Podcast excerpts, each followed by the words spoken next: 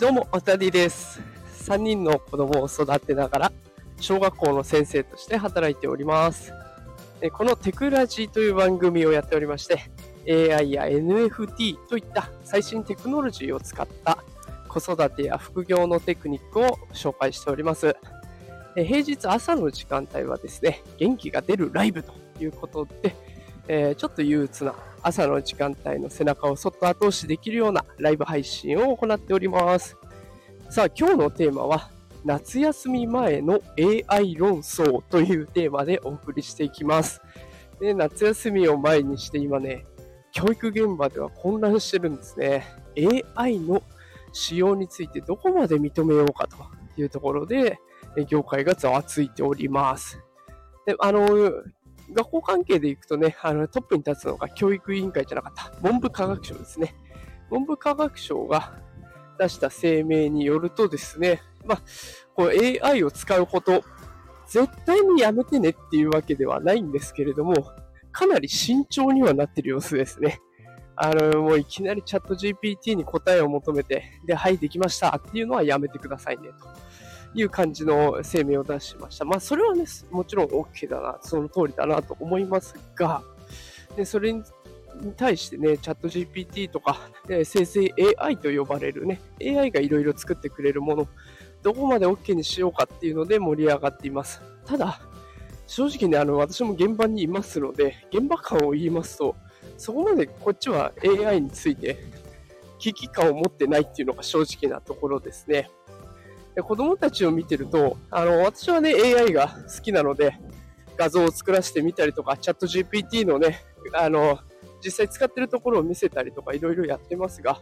ほとんどの子は知らないっていう状態です。で生成 AI とか言われても多分わからない状態で、えーこの夏休みを迎えようとしております。で、あの、だからこそね、伝えてあげたいなって思う気持ちの方が私は大きいですね。この時代、この状況で AI を知らないっていうのは相当ね、あの、取り残されてしまう可能性も出てくるので、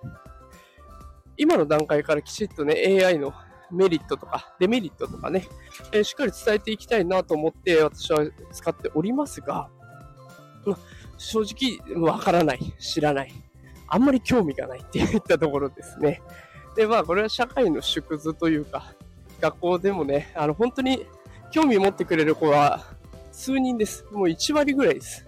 ね。だから、そういった子たちもしっかり伸ばしていって、興味ないよって言ってる子たちも、あ意外と使えるじゃんって思ってくれたらいいなと思います。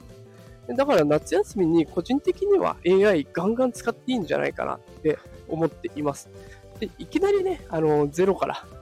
AI を使い倒して、で、も何もファクトチェックもしないで、はい、できましたってやるのはちょっとまずいなと思うんですけれども、ただね、AI を使って文章、例えば読書感想文を書きましたと。で、AI が書いた文章だと、こう、本の内容と書いてる感想とがちぐはぐになることはないんですけど、本の内容が全然違うってことがあるんですね。題名はよくできてるんだけど、あそのまま使えてるんだけど、内容は全然違う物語だとか、AI が想像したものになってるっていう場合が結構あるんですね。だからそういったところで、えファクトチェックを先生にされて、お全然違うの書いてるじゃんってバレちゃったとかね。でそういった経験があっても全然いいんじゃないかなって。その経験があるから、あ AI はちゃんと正しくね、事実を確認しないといけないんだなって、そこで学んでくれればいいなって思うんですね。別に夏休みの宿題で人生が決まるわけでもないし、そこの経験値があれば、また次に活かすことができるので、そんな風に AI とガンガン向き合ってみる、使ってみるっていうところを個人的には推奨しております。でだから、AI 使わせない方がいい、できるだけね、あの、慎重にやっていった方がいいっていう文部科学省の考え方とはちょっと違っちゃうんですけれども、個人的にはどんどんどんどん触らせて、いっぱい失敗させていけばいいんじゃないかなと思っております。さあ、ということで今日は夏休み前の AI 論争というテーマで、え教育業界がざわついてますよ というね、えそんなライブ配信をさせていただきました。全然ね、お仕事と関係ない話をしてすぎわってますよっていう時事ネタとして今日は受け取っていただけたらと思います。えそれではね、夕方は毎日通常放送ということで FT 最新情報も流していきますので、よかったらフォローしてまた聞きに来てください。それでは今日も一日ね、暑そうですが、頑張ってやっていきましょう。それでは、いってらっしゃい。